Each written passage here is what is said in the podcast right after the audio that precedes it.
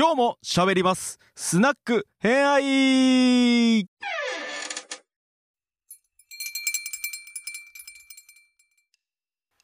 はい、じゃあ、終わらない幕末。もうそんなタイトルになっちゃっもういいよ、ここまで。た。はい。はい。深夜になってきたし。言わなくていいの。いいうんはいじゃあ行きましょう。今回は、はい。よ、西郷隆盛。ドン。ドン。はい、セコドン。はい。うん。はい、来ましたよ。まあ、と言いましたが、うあの、西郷隆盛は、どんな風にお話しするかっていうのは、もうさすがに僕でも無理です。さすがにっていうか、僕でも無理です。うん。名だたる歴史小説作家がこの人を捉えることができなくて結局この人の周辺の人から西郷がどう見えたかっていうのを見ることで西郷の人物像を浮き彫りにしてるっていう書き方をしてるとこから見てもこの人何者か未だによく分かりません正直言うと、うん。そうね。見てても、そうそう難しい。セコドン見てても結構乱高下してましたからね。そう、最終的に大久保利通の愛憎愛憎劇みたいになって終わってったけど。はい、はい、うん。で今回どの切り口からいこうかなって思った時にちょうどいいあの指摘をしてる人がいたんでその人の指摘をちょっと丸々使わせてもらいます。はい。えっ、と西郷隆盛と足利尊氏はよく似ているへえ、好きじゃない、足利尊氏。それ逃げ上手の若神の話じゃなくて。いや、なんかあんまりなんか足利尊氏ってさ、ちょっと話飛ぶけど、はい。あの人なんか統合失調症だったみたいな話ない？えっ、とあれでしょ？統合失調症っていうか精神のううつ病的な話じゃなかった？あそうそうそうそうそう。そう、はい。はいだからなんかどっちかっていうとそっちのメンタル的な部分でだいぶやられてたっていう話を聞いてるんだけど、はいはいはいはい、うん。うん、あの指摘としては割と似ている。でなんでこの2人が似てるかっていうのは、聞いてあなるほどなって思ったのがまず2人ともすごいカリスマがある、はい。そうね。それは間違いないと思う、はい。うん。そしてこの人感情のアップダウンが両方とも激しいこれ両方ともそうです、うーんそうなんだ、うんはい、ちなみに足利尊氏の話をしてしまうとこれあのカフェマトリカでもちょこちょこ出してるんでお気づきの方もいるかと思うんですけど、この人やる気のある時はめちゃめちゃやる気があるんだけどやる気がない時は、あの寺に引きこもって戦いたくねえよとかっていうシーンが結構あったりする。はいはいはい、うん。そういうところがなんかほっとけないなっていうカリスマ性になってるのかなっていう気は足利尊氏はしちゃったりするんですけれども、うんうんうん。実は西郷隆盛も似たようなところがありますこれは。うんうんうんなぜかというとこれは歴史小説家も首をかしげるんですが幕末の時の西郷と明治の時の西郷は別人間なんじゃないかっていうふうに思う人たちが結構いる。うん。うん。これは何でかというとそもそも西郷さんっていうのはあの、ね、これいろんな作品でご存知かと思うんですけれどももともとあのね西郷家っていうそんなに大きくない家の子供として生まれていて、でお父さんたちとかおじいさんとか亡くなってしまって大家族を一人で背負わなきゃいけないっていうところからめちゃめちゃ働くっていう。そう。で、この働いていく中で、実はその、とある事故を起こしてしまって、うん。あれですね、人あの腕の人体だったかな？を切ってしまって、剣術ができないから、あの腕になってしまったっていう。はい。うんうんうんうんうん。で、薩摩武士としては非常に屈辱的というか、うん。致命的な怪我を負ってしまったことで、彼はどちらかというと、その文官、いわゆる行政官みたいなところとして道を歩むことになるんですが、その中で、えっ、と、島津成明に目をつけられることになります。うんうん。我がヒーロそう。で、成明に付き従って江戸に行って、それで成明の使者としていろんな志士と交流をすることで、彼自体の、なんていうかな、世界観を広げることになっていくっていうことになってすそう。ね篤姫のこ腰入れの準備したのそうそうそう。もう最後高盛っていうのはいね、そうですね。うんで、ここで、えっ、と、多分最後は成明のプランみたいなものを多分吸収したんだろうというふうに言われています。うん、うんごめんねセゴドンの話してはい。はい。セゴドンでもめっちゃその話してるのね、そう、めっちゃしてる。ううんん渡辺謙とはい。してるしてる。うん。鈴木亮平はいはいはい。やってましたね。めっちゃ。してるよね。お互い夢を語り合うみたいなそうそうそうそうそう。やってましたな。はい。いや、やってた可能性は非常に高い。なぜかというと、これ、えっと、本編の方でも話したんですけど、成明がこの後生きてて政治をやったらこうなってただろうっていう結末を最後も実は体験してるからっていうことなんですよ。ああなるほどね、ううん。すっごい話聞いて私めちゃくちゃ影響を受けたみたいな描かれ方してるもんね、はい、そうなんです。うん。うん。で、成明がやったプランっていうのは本編でもちょっと話したんですけれども、うん。最終的に薩摩藩っていうものをほぼ解体の状態に置い持ってってでも朝廷にその薩摩藩として貢献していく形みたいなのを作っていこうっていうことをようななってもおかしくないようなプランを彼は提示してるんですよ。そうだね。それはしてたしと思う。うん。ううんん。でこうしたらどうなったかっていうと、うん薩摩武士じゃなくてもいいじゃんっていう話になってくる可能性が非常に高かった。そうだね。うんうんうん。でこれに巻き込まれるような形でじゃあどうなったかっていうと西郷さんっていうのは西南戦争であの武士のなんていうか怒りを引き受けて死ぬっていうことになってしまうんですけれどもうん、まさにこれはねあれが一番謎だったもんな。謎だったけどでもこれって成明がやっててもこうなる可能性めちゃめちゃ高かったプランではあった。うん。で,、うん。ちょでちょっと話を戻すと,、い。はい。えー、とその成明が死んでしまってあの最後は2回島流しになってる。うん。はいで、この島流しから帰ってきたの後の西郷っていうのは文字通りものすごい政治家として活躍をするわけです。うん。なんか死にかけたみたいなシーンだけどね。そうそうそうそうそうそう。うん、これで兄ちゃんと子供作って。ああ、ありましたね。うん、ありましたね。嫁。うん。はいはい、ありました。で、この後の西郷っていうのは、表向きいい顔はしてるけれども、裏では、もう、どんな強引な手使ってでも勝ちに行くみたいな、結構、裏方のことを知り尽くしたかのごとくの政治活動をやる人として、結構恐れられている一面があるわけですね。なんかあれだね。やっぱうん人生観があったんだろうね。あ、おそらくそうだと思う。うん。うんうん。ただ、その一方で、えーうんこれも西郷も大久保もそうなんですけれども、うんえー後部合体運動の中での薩摩藩っていう立ち位置からだんだん時勢が変わっていく時に薩摩藩ってどうしたらいいんだっけっていうことにおそらく具体的なプランが持てなかった時期があったんだろうと言われている。これで西郷がこの時に一つの可能性を見出したのが実は勝海舟だったと言われているなるほど、なるほど。うん。ここで勝海舟も実はこれ海舟の回でも話しましたけど成明と会って何かしらのプランを吸収している可能性があってうん2人はここである程度共感した可能性がすごくある。そうね。うん何度も言うけど、成明は長い間ずっと江戸にいた人だからね。そうそうそうそうそうそうう。ん。うん。あの、江戸の制度によって。そうそうそう。はい。徳川の制度によって、はい。長男坊だから、はい長い間江戸で育ってた。はいから、その間に会ってた可能性があるってことだよね。そうです勝海舟がはい、うんそうですね。うん。っていうこともあって、えっ、と、うん二、人は共鳴したことで、次の可能性が提示された。これは、幕府というものを、えっ、と、一大名として参加させることを、勝海舟はすごく了承してた。うんうんこれに、あの、最後はすごくびっくりしたというふうに書かれていて、はいはいはい。ここで、えっ、と、薩長側のプランとして、幕府を完全に潰すっていうことよりは、えっ、と、緩やかなソフトランディングをさせるっていう選択肢が生まれたことを、さ最後はすごく驚いたというふうには言われている。はいはいはい。ううんただ、ここから、えっ、と、これは坂本龍馬の回でもお話ししたんですけれども、えー、薩長はちょっと、慶喜あぶ、やるじゃないかっていうことになってしまい、ちょっと強引な手を使ってでも、うん幕府をちょっと倒そうっていう方向にシフトしていきます。うんこれが密直を使う。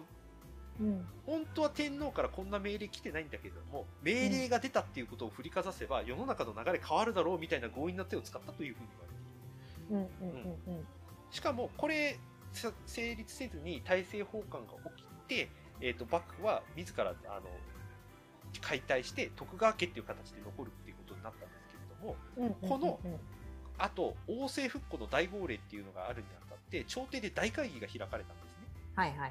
うん。ここに、えー、薩摩もいた、長州もいた、各各地の大名も集まってきた。で、天皇の前で会議をするってことになったんだけれども、うん。慶喜な、というか徳川家まだまだその時領地たくさん持ってたし、うん。うん政権運営能力も持ってたし、うん。うん、これまでの功績もあるじゃんっつって。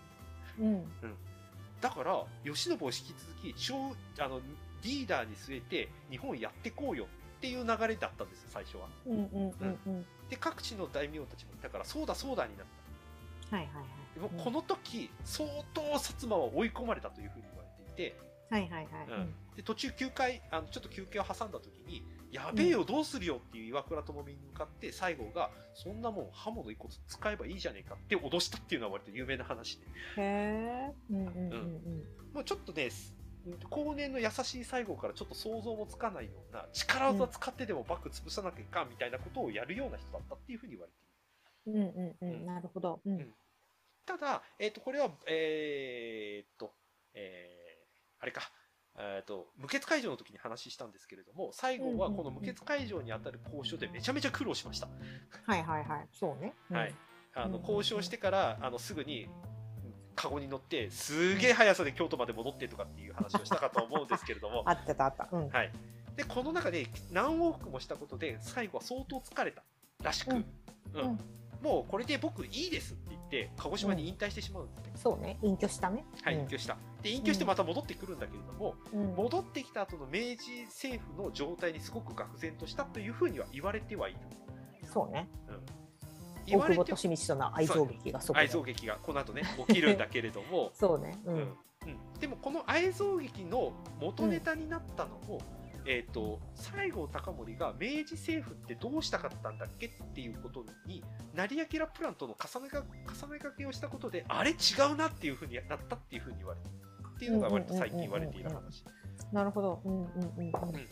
こんなはずじゃなかった的なことなんですよね。これ実は勝海舟も似たようなことを思ってたらしくこれ回収会でも話したんですが明治になって海舟がいろんな役職に就いたんだけどすげえやる気が起こなかったのこれが原因だっていうふうにすら言われているこのあまりやる気が出てなってきていた西郷に関して大久保はめちゃめちゃ働いてたわけです当時。うん。そうね。ううん。ん。働いて働いてた。働いてた。でうん。ここで初めて2人の国家間が対立したっていうふうになのが最近の研究で言われていること、うん。うん。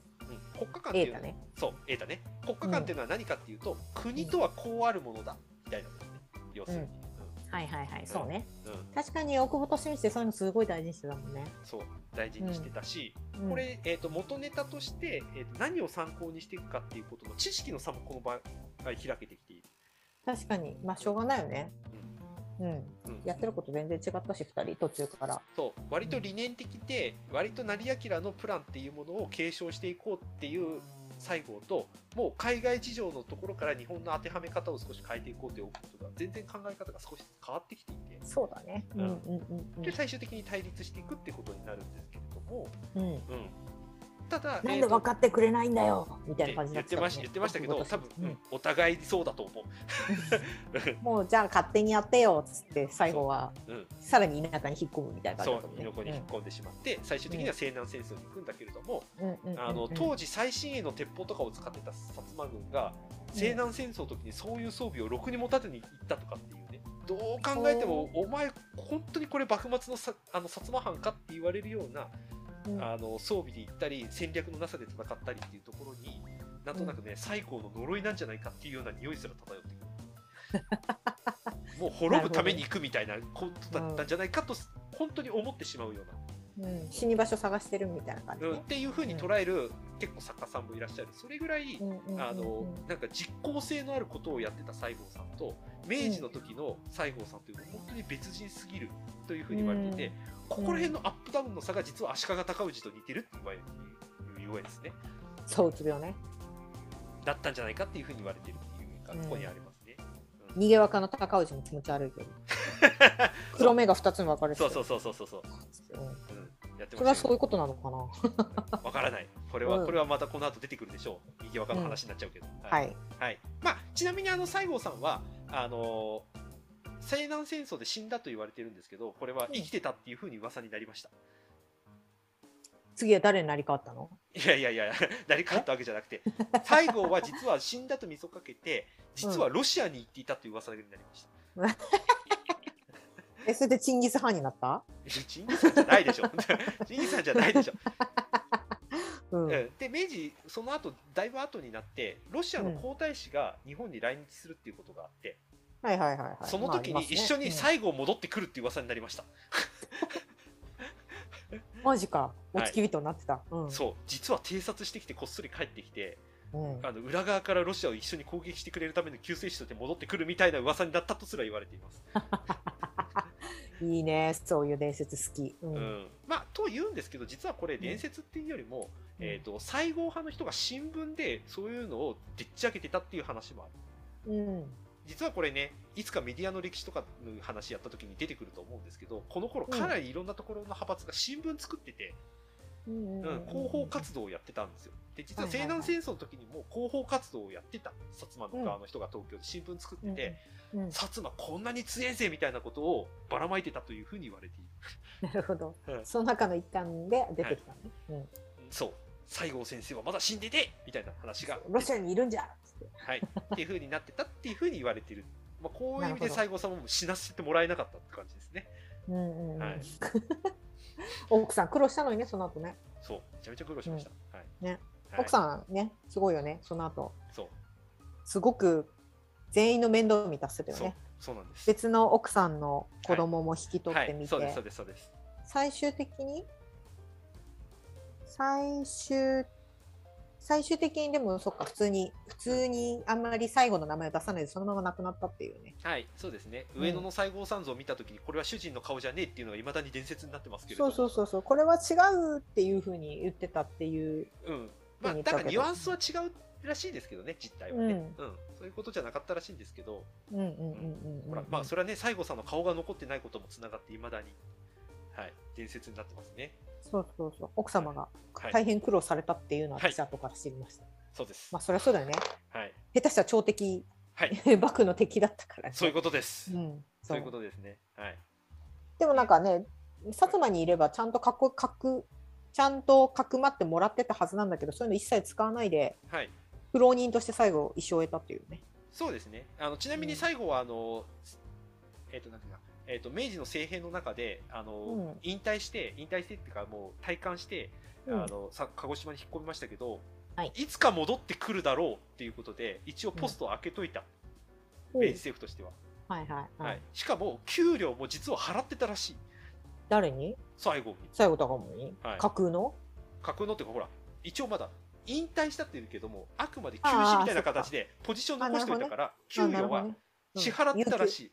有給みたいな感じね。そうそうそうそう、支払ってたらしいんだけど、一切手使いな使わなかったらしいです、最後はそれを。うんそう、すごいよね。はうんい。うん意地もあるし、はい、多分信念もあるんだろうなと思った、はいその話聞いて。そうですね。はい。とはいいう感じで、今回のちょっと切り取り方はこんな感じでした。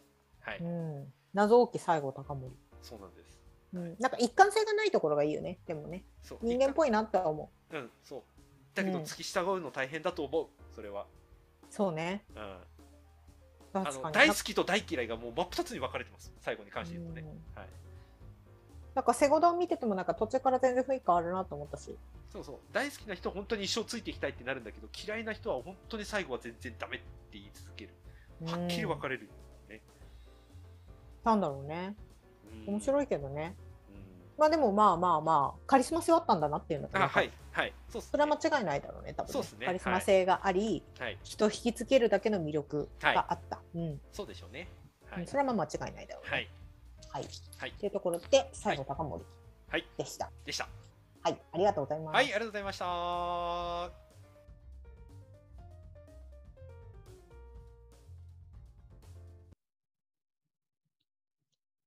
ご来店ありがとうございました。